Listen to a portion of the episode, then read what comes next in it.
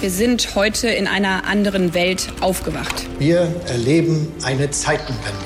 Ukraine must win this war. Gas ist von nun an ein knappes Gut. Weil Krise ist, halte ich an der Schuldenbremse fest. You'll never walk alone. Was verschweigen Sie uns eigentlich, Herr Bundeskanzler? Hauptstadt das Briefing mit Michael Brücker und Gordon Ripinski. Herzlich willkommen zum Hauptstadt-Podcast Ihres Herzens.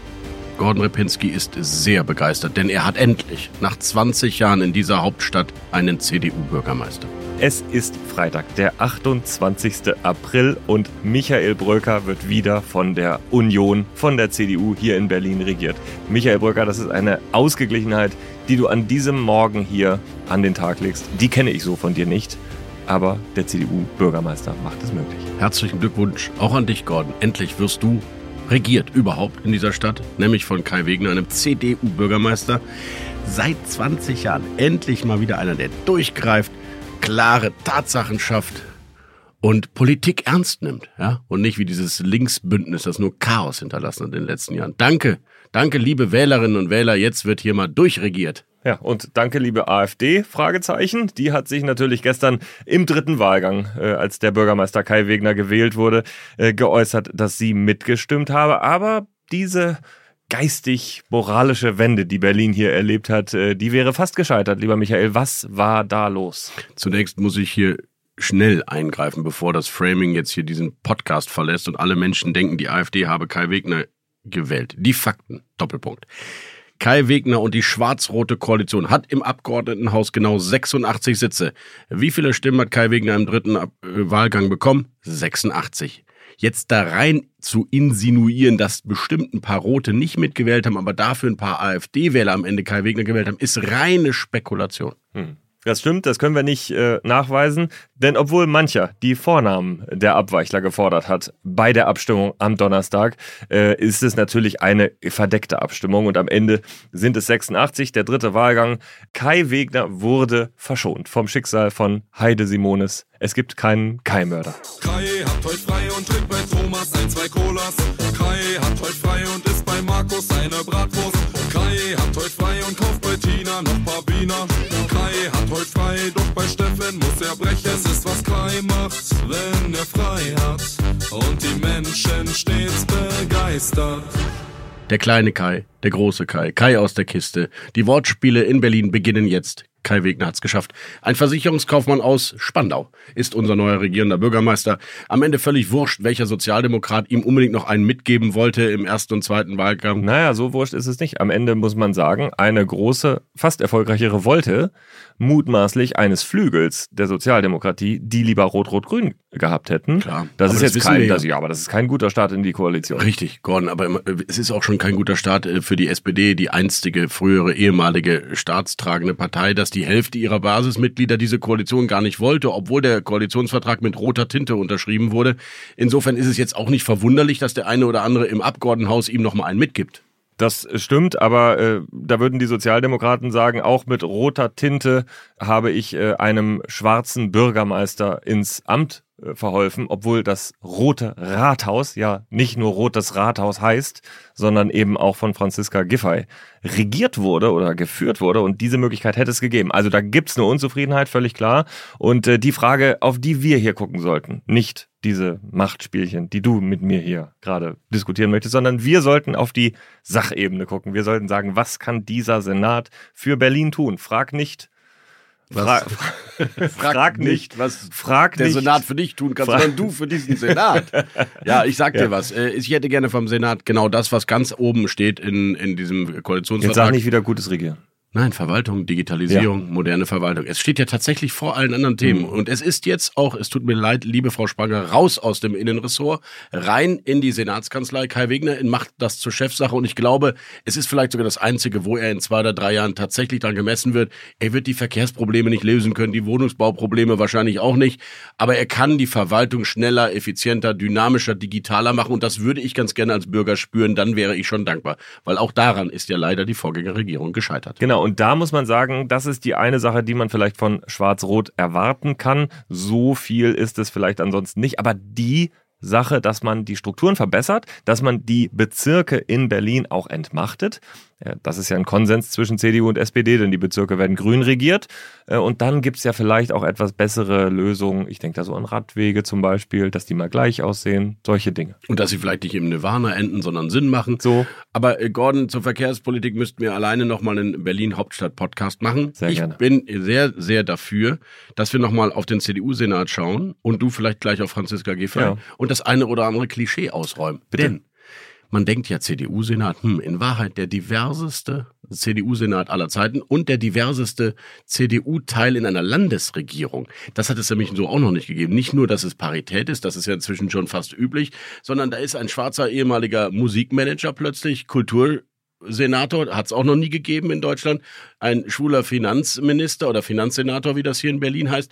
Parität auch bei den Staatssekretärinnen und Staatssekretären, teilweise zwei Staatssekretärinnen für einen Senator. Also die CDU zeigt sich gar nicht so konservativ, ewig gestrig, wie es die Linken ihr immer wieder gerne unterstellen, damit sie dieses Feindbild auch schön weiter hochhalten können.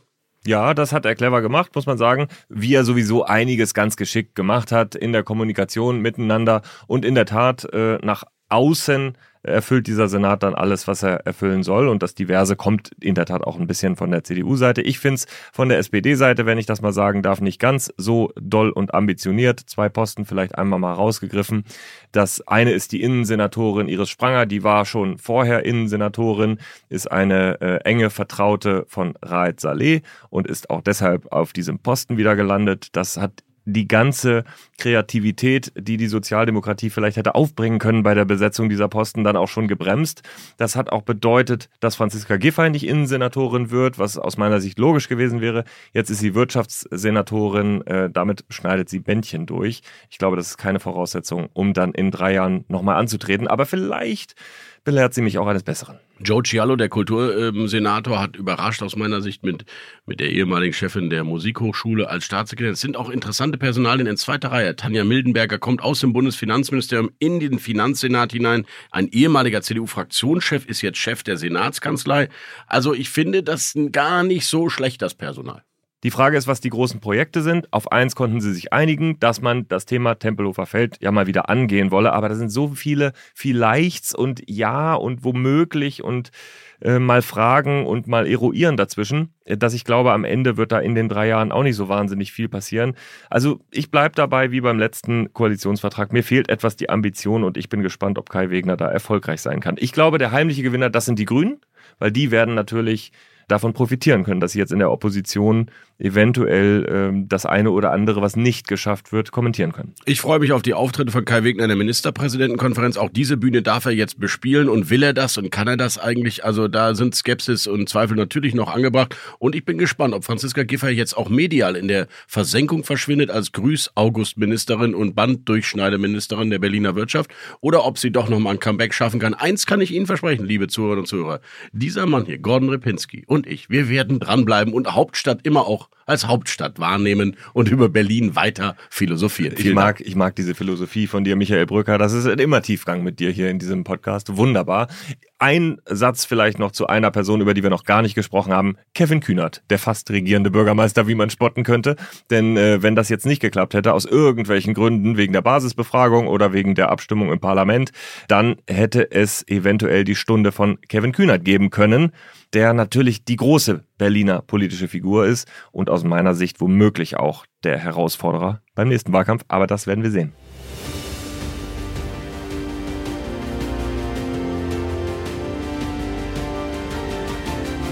Unsere weiteren Themen heute im Podcast. Wir diskutieren im Deep Dive über Robert Habeck, die große Industrienot, der Abgang von Fissmann, die Wärmepumpen und so weiter und so weiter. Im Interview der Woche habe ich mit Anke Rehlinger gesprochen, die allein regierende SPD-Ministerpräsidentin des Saarlands und sie fordert vor allem einen Industriestrompreis.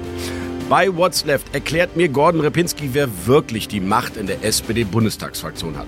Bei What's Right erklärt mir Michael Bröker, warum sich in der Kanzlerkandidatenfrage der Union irgendwie die Geschichte wiederholt. Und beim wichtigsten, kürzesten, knackigsten, sympathischsten Interview der Berliner Republik heute Helene Bubrowski, die FAZ-Korrespondentin und Buchautorin. What's Next mit Rasmus Buchsteiner und einem Blick in die ereignisreichen nächsten Wochen. Bis hierhin und nicht weiter, liebe Zuhörer und Zuhörer, denn Sie sind noch nicht Pionier. Sie sollten es aber dringend werden, denn es lohnt sich wirklich denn dann können Sie diesen ganzen Podcast hören und viele weitere Podcasts mehr, die es bei uns bei The Pioneer im Angebot gibt. Und dieser Podcast wird zum Beispiel auch live aufgeführt. Das nächste Mal am 10. Mai in Köln und dafür gibt es dann auch Tickets, wenn Sie Pioneers sind. Am 11. Mai übrigens geht es weiter nach Frankfurt, dann kommt Nancy Faser zu uns. All das sind die Möglichkeiten.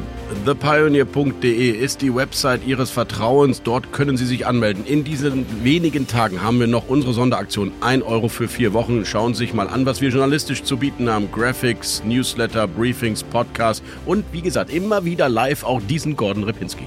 Und wenn Ihnen das gefallen hat bis hierhin, auch dieser Michael Bröker zum Beispiel, dann freuen wir uns auch, wenn Sie uns ein paar Sternchen hinterlassen bei Spotify oder in Ihrer Lieblings-Podcast-App äh, oder natürlich direkt bei uns. Da kann man gar keine Sternchen hinterlassen. Oder Sie öffnen einfach Ihr Fenster und rufen hinaus. Hauptstadt das Briefing, das ist mein Podcast. Es ist doch völlig egal, wo Sie Ihre Sternchen abgeben. Hauptsache, Sie geben sie ab für uns. So, in diesem Sinne, wir freuen uns, wenn Sie wieder zu uns kommen in der nächsten Folge, wenn Sie weiterhören, wenn Sie Pioneer werden. Bis dahin. Hauptstadt das Briefing mit Michael Bröker und Gordon Ripinski.